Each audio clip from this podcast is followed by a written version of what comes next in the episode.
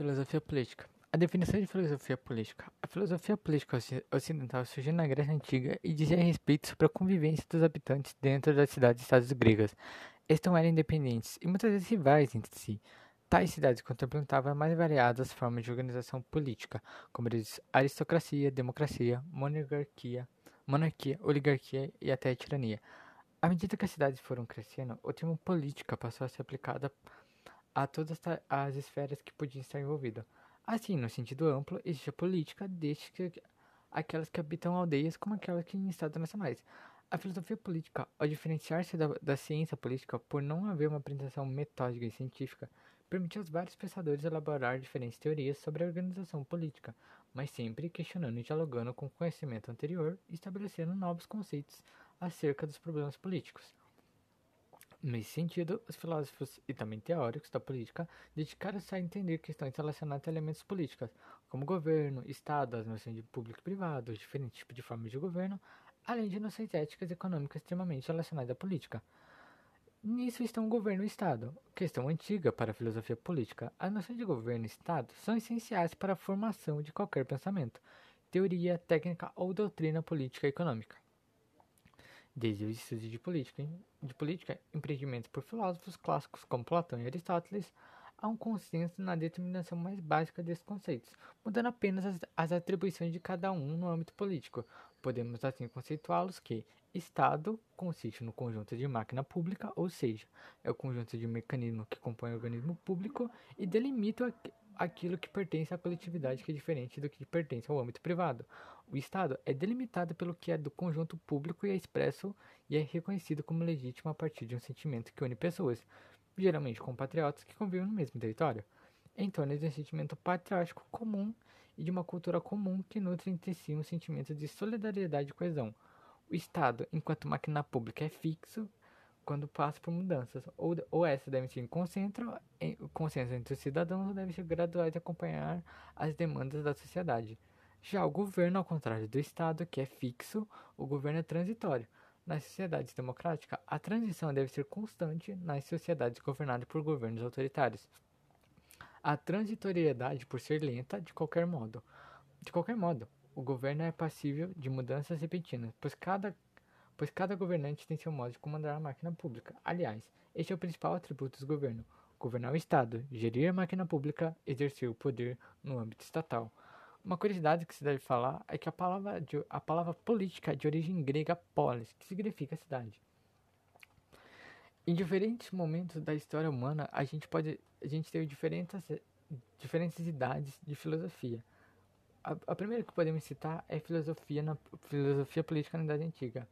A relevância dos gregos para o pensamento político ocidental não se deixa perceber apenas na etimologia da palavra política, que se origina do grego polis, mas também nos mitos e nas grandes legis legisladores, em especial Solon, os escritores de Platão e Aristóteles que orientaram suas principais reflexões pela noção de virtude, indicaram e orientaram em certo sentido os principais temas com os quais os filósofos ocuparam-se por muitos anos.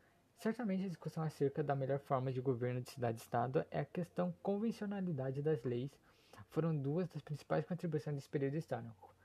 A filosofia política na Idade Média é o período moderno, entretanto, aquele que estabeleceu as principais temáticas que estão em questão ainda hoje. Distanciando de propostas anteriores, os filósofos desse período argumentaram sobre a hipótese de um contrato social que seria o marco do início da vida em sociedade. A pretensa sociabilidade natural dos seres humanos é criticada por Thomas Hobbes, que pensou a situação anterior à sociedade como estável perigosa, propondo que apenas um poder absoluto poderia garantir a segurança de todos em sociedade. O custo seria a liberdade dos indivíduos, entendidos como seres naturalmente belicosos, a qual deveria ser severamente diminuída para que um estado de paz pudesse ser instaurado. John Locke, com sua defesa de uma visão liberal e democrática do Estado, pensou o contrato como meio de assegurar certos direitos naturais, especialmente o de propriedade, devendo o indivíduo ser submisso ao governo na medida em que esses direitos forem respeitados. O terceiro grande contralista é Jean-Jacques Rousseau. Defendeu o ser humano como naturalidade bondoso, sendo sua corrupção fruto do convívio social. Coube a esse filósofo de origem genovesa a proposta de uma vontade geral, conceito ainda hoje muito estudado. e Nicolau Maquiavel. Entretanto, que muitos identificam como inaugurador do pensamento político moderno, sua ênfase sobre os fatos e as circunstâncias resultou em uma visão menos idealizada da ação política. Criticou principalmente a relevância da noção de virtude para um governante tivesse êxito em suas ações.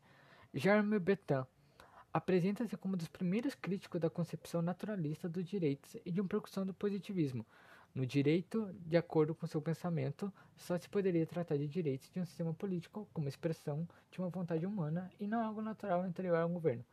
Sua perspectiva, baseada em seu utilitarismo, foi desenvolvida posteriormente por John Stuart Mill e John Austin. A filosofia política na idade contemporânea, as implicações sociais das revoluções industriais e movimentos por independência, especial da Revolução Francesa, modificaram o cenário mundial do século XIX e, fomentar, e fomentaram a discussão sobre a democracia e a questão dos direitos. Há muitas contribuições relevantes nesse período histórico, mas são as consequências das duas grandes guerras que marcam profundamente o pensamento político contemporâneo.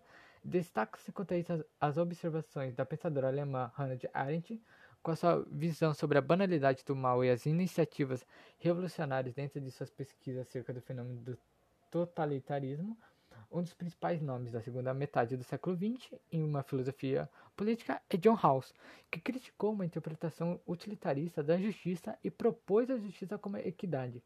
Em uma teoria da justiça, afirma que sua proposta seria escolhida por pessoas em uma situação idealizada, a saber, pessoas livres, razoáveis em iguais condições de escolha, promovendo assim uma sociedade mais igualitária. O resultado seria válido para qualquer sociedade democrática.